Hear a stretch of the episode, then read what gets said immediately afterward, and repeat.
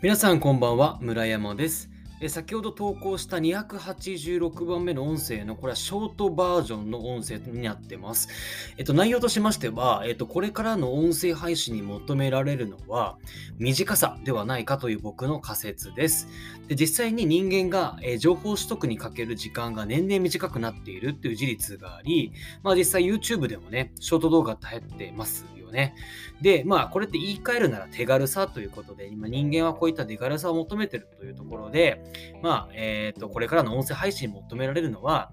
えー、短さではないかというところ。で、そこから、えー、より長い内容の濃いというものに、えっ、と、まあ、動線が、こう、なんだろう、こう、つながるっていうね、そんな感じになっていくんではないかということです。えー、気になる方は、先ほど、え投稿した286番目のこれからの音声配信に求められるのは短さではないかというタイトルのものを聞いてください。では、えー、今日も素敵な一日をお過ごしください。